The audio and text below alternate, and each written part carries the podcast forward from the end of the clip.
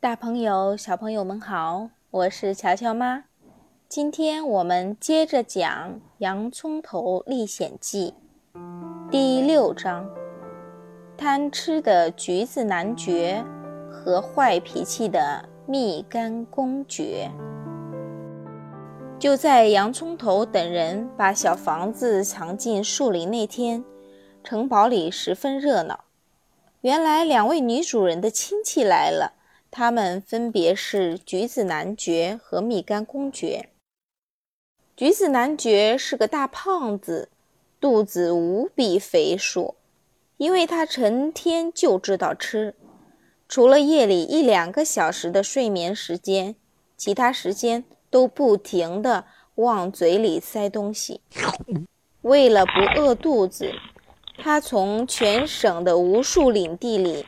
要来一车又一车的食物，等鸡鸭鱼肉、水果、蔬菜、面包、饼干吃完后，他又开始吃果树。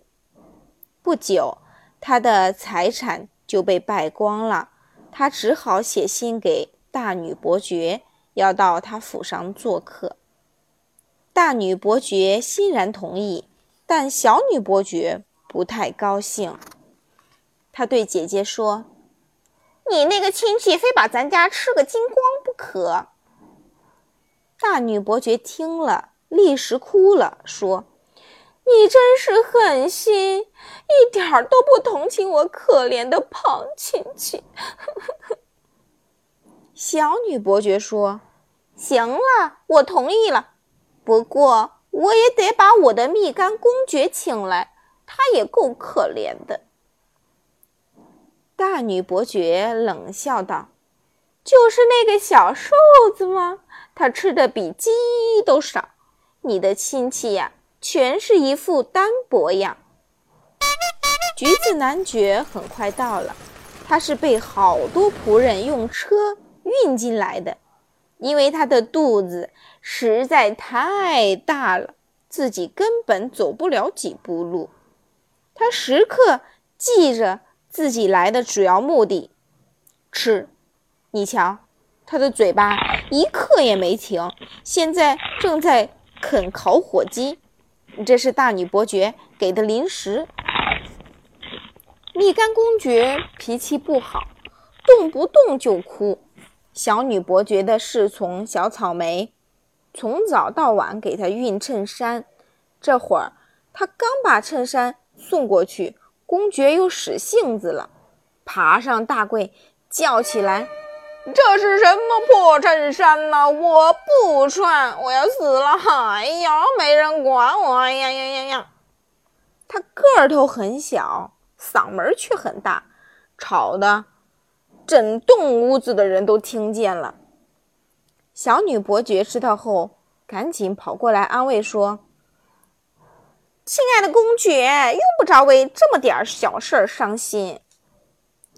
为了阻止公爵寻短见，他命仆人把去世的丈夫的名贵绸衬衫一件件的拿过来。蜜柑公爵停止哭泣，爬下大柜，试穿起衣服来。不过他很快又哭闹起来：“啊，天哪，我活不成了！”亲爱的公爵，您又怎么了？小女伯爵再次赶来安慰他。我丢了最好的领扣，活着还有什么意思？小女伯爵很快把去世丈夫的所有的领扣都拿过来，有金的、银的、铜的，还有宝石的，一股脑儿送给了蜜柑公爵。就这样，蜜柑公爵从小女伯爵那里骗到了一箱又一箱宝贝。可怜的小女伯爵很快就什么贵重的物品都没有了。面对两个贪婪的亲戚，伯爵姐妹无可奈何，便把侄子无父无母的小樱桃当做了出气筒。你这个寄生虫，讨厌鬼，快去做算术！大女伯爵对小樱桃吆喝着：“我早就做好了。”小樱桃说：“那就去做别的。”小樱桃只好去做别的，用完的本子都堆积如山了。伯爵姐妹继续找茬骂小樱桃：“你转来转去的干什么？懒鬼一个！”我只是在花园里散散步而已。”小樱桃委屈地说。“不行，橘子男爵这会儿正在那里散步呢。你这懒鬼去干嘛？给我做功课去。”“我都做完了，那就做明天的。”小樱桃只好去做明天的功课。他每天都要读好多好多的书，城堡里的图书都要被他看光了。但这也不能让两个姑妈满意。他们看见小樱桃手里拿着书，更生气了，说：“你这家伙要把书都弄坏吗？快放回去！我不拿书怎么念呢？背着念。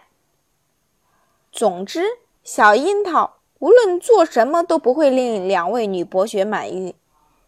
在城堡里，她只有小草莓一个朋友。”每天晚上睡觉的时候，小草莓都会偷偷的给他带好吃的。不过啊，现在好吃的都被橘子男爵给吃光了。正巧蜜柑公爵也想吃点零食，他把餐巾扔到地上，爬到碗柜上耍起脾气来：“我要死了！快来人拉住我呀！”但他无论怎么叫都没用。因为甜食都进了橘子男爵的肚子，小女伯爵怕公爵真的跳下来，于是跪在地上不住地劝阻。公爵表示可以不跳，但要拿东西交换。不过小女伯爵现在什么都没有了。蜜柑公爵见没什么东西可捞了，决定在番茄骑士的帮助下爬下来。番茄骑士啊，累得满头大汗。这时，有人向番茄骑士报告说：“南瓜老大爷的房子不知所踪了。”番茄骑士听了，马上纠集二十个柠檬兵去村子里搜查。第二天，柠檬兵赶到村子里，搜遍了所有的角落，见人就抓。葡萄师傅被逮捕了，黎教授也被逮捕了，南瓜老大爷也被逮捕了。总之，村里的男人。大多都被抓走了，小葱大叔逃过一劫，因为他当时正坐在阳台上晾衣服，有被单、衬衫遮挡，没有被发现。女人中只有南瓜大婶儿被抓走了，她拒绝去坐牢，柠檬兵就把她推倒在地，一路滚进了城堡，因为她的身体是圆滚滚的。狡猾的柠檬兵并没有捉到洋葱头，因为他们不认识他。讽刺的是，洋葱头和一个叫小红萝卜的女孩就坐在栅栏上，气愤地看着他们。柠檬兵走过的时候，问：“你们看见那个叫洋葱头的小造反派了吗？”“看见了，看见了。”二人异口同声地说。他刚刚爬到你们军官的三角帽底下了。